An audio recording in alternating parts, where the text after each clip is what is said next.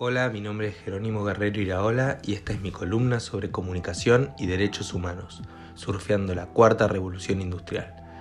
El Senado esta semana aprobó la ley de teletrabajo. Sí, efectivamente, ahora tenemos un marco regulatorio.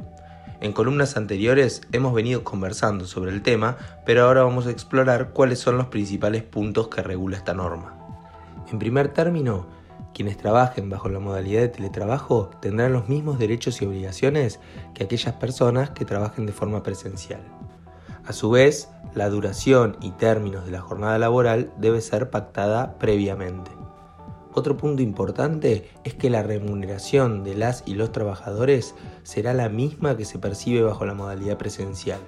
La norma incluye además una cuestión central, la posibilidad del derecho a la desconexión, sobre este tema hemos conversado en columnas anteriores.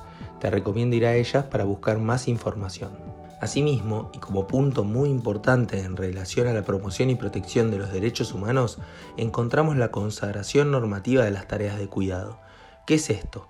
Si en la casa la persona que debe trabajar tiene a cargo una persona menor de 13 años o una persona con alguna discapacidad, podrá acomodar la jornada laboral de acuerdo a las tareas de cuidado que debe realizar en relación a esas personas. Es decir, se compatibiliza trabajo con tareas de cuidado. Esto implica un precedente normativo muy pero muy interesante porque es uno de los reclamos centrales que se realizan desde el feminismo y que tienen que ver principalmente con la brecha laboral y la brecha salarial, es decir, las diferencias salariales y las diferencias en relación al acceso a los puestos de trabajo muchas veces tienen que ver con el desarrollo de las tareas de cuidado y esto afecta principalmente a las mujeres.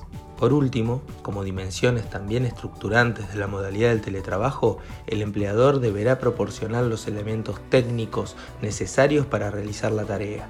Además, se prevé una compensación para las y los trabajadores en relación a los gastos extra que pueda tener por conectividad o uso de la energía eléctrica.